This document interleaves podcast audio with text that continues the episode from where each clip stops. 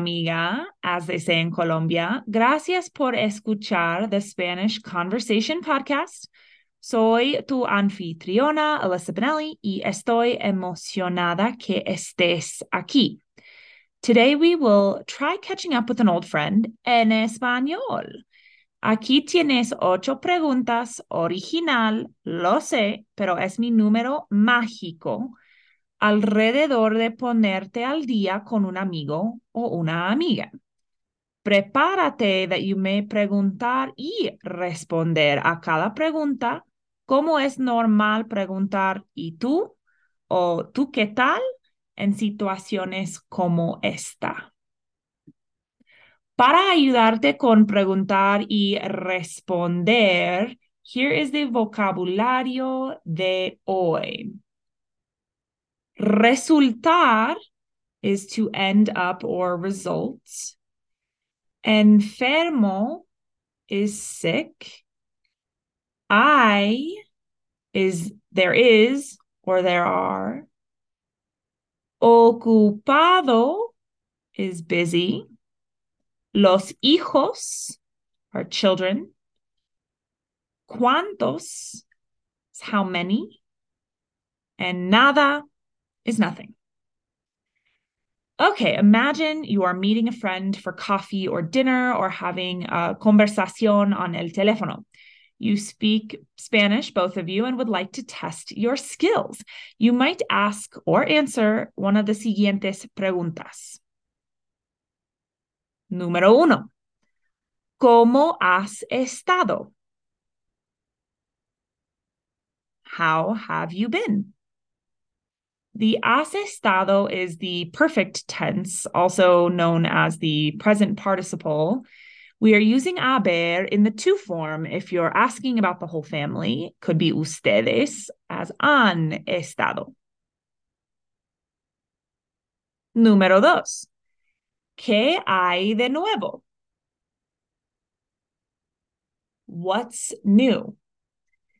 This is a similarly open ended question where you could hear a lot of things in response. You could steer to a certain topic like con tu trabajo for with your work if you have a topic in mind.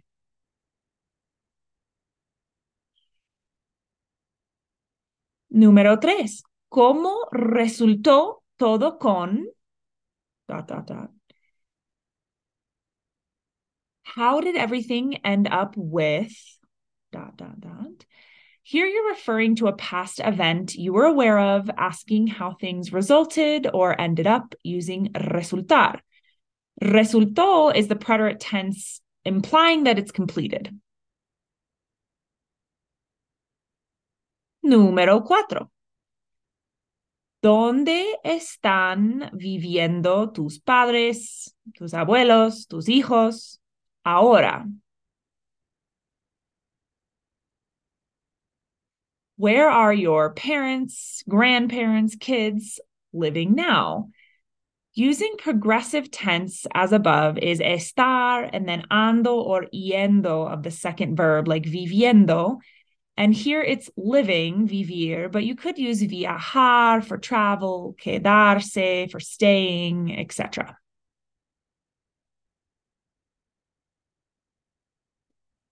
Número cinco. ¿Todavía trabajas para ABC Compañía? Do you still work for ABC Company? Todavía is still, and you could try another hobby like hacer ejercicio for working out or other action if you're unsure it's still happening.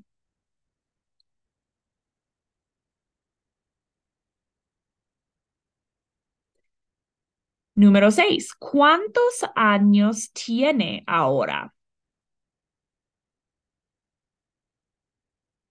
Is how old is she or he now? Perhaps there's a family member or someone mentioned who celebrated a birthday. This is asking ahora for now to imply that you knew the age previously but want to confirm. Número siete. Puedo ver fotos de... Da, da, da. Can I see pictures of dot dot dot? Las fotos are short for las fotografías or photos. You could say pictures, picturas, or examples, ejemplos, or tickets, tiquetes, any noun that can follow the puedo ver, can I see. Número ocho. ¿Cómo anda tu esposo, novio, hijo? How is your husband, boyfriend, or son doing? Um, Andar is usually used for methods of transport like a pie for on foot or en tren for on a train, bicicleta, etc. Here it's more colloquially used like how are they doing? And you could say a name or used one of the above loved ones terms. Okay, good deal. Now it's time to put this into práctica. We will do the randomized questions ahora. Make sure you pause if you don't have time to reply or if you'd like to try otra vez. ¿Todavía trabajas para ABC Compañía?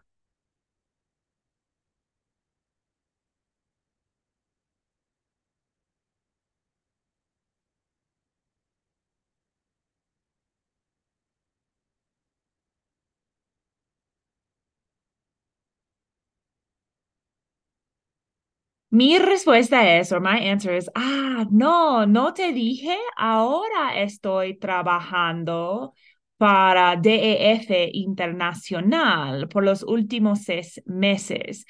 Me encantan mis colegas y el pago es mejor.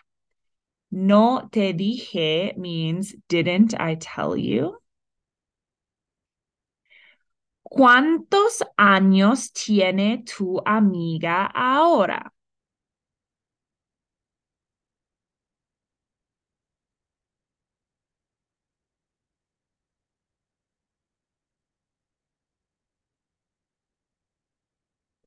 Mi respuesta es, ella acaba de cumplir 30 años. ¿Puedes creerlo? Fuimos a San Diego para celebrar. Cumplir is the verb for having a birthday, similar to cumpleaños, birthday. ¿Puedes creerlo? Is can you believe it? ¿Qué hay de nuevo?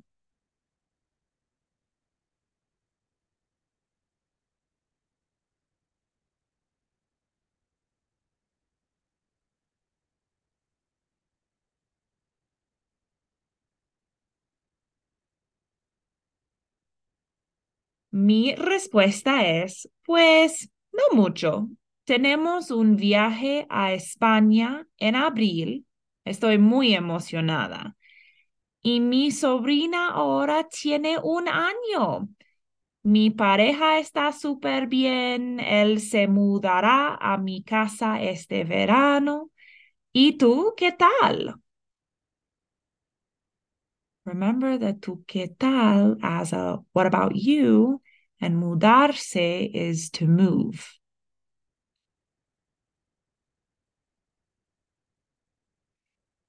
¿Dónde están viviendo tus padres ahora?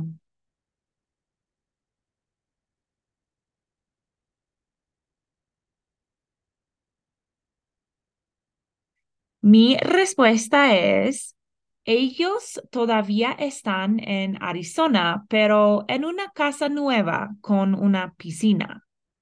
Piscina es pool. ¿Puedo ver fotos de tu viaje a Tailandia?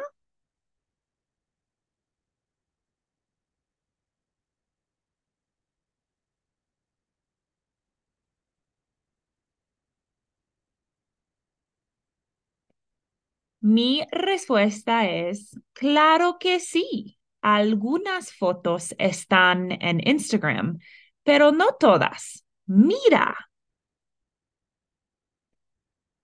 Mirar is look, so the command is look here. Mira.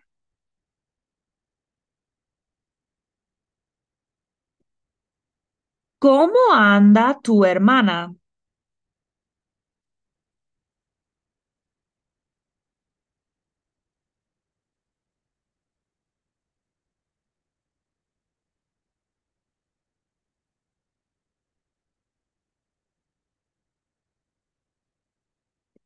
Mi respuesta es, ella anda bien, todavía vive en Colorado con su pareja, bebé y muchísimas mascotas.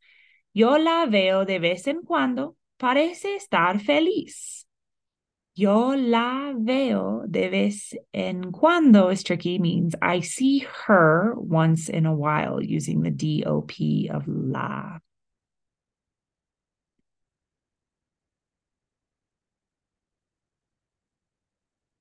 ¿Cómo has estado?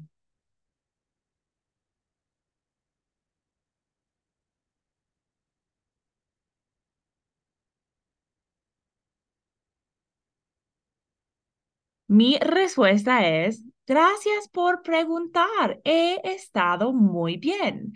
Estoy más activa, comiendo mejor y acabo de leer 50 libros el año pasado. Mis hábitos finalmente están mejorando. What habits or hábitos did I talk about as mejorando or improving?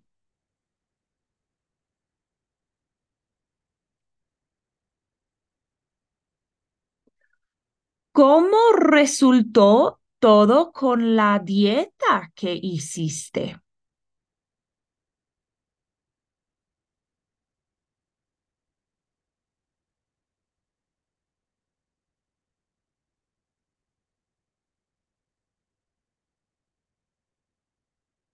Mi respuesta es, como siempre, las dietas no funcionan. Después de cinco días sin carbohidratos, me sentí horrible y tuve dolores de cabeza. No lo hagas, no vale la pena. No lo hagas means don't do it. What diet did I try and how did it go? Pues es todo para hoy. Espero que aprendieras algo nuevo y que ganaras más confianza. And if the imperfect subjunctive I just used is not quite your speed, no te preocupes. Just wishing you well on your next conversation. You could start small with a quick message to build confianza. It always feels easier to me when I have a couple ideas prepared for a chat. That said, be flexible and go with the natural conversation flow. You can do this. Buena suerte and let me know how it goes. For more ways to practice Spanish from Gringa Consulting, all of which are under 20 bucks and some for free, check out gringaconsulting.com slash products. Ciao, ciao. See you next time.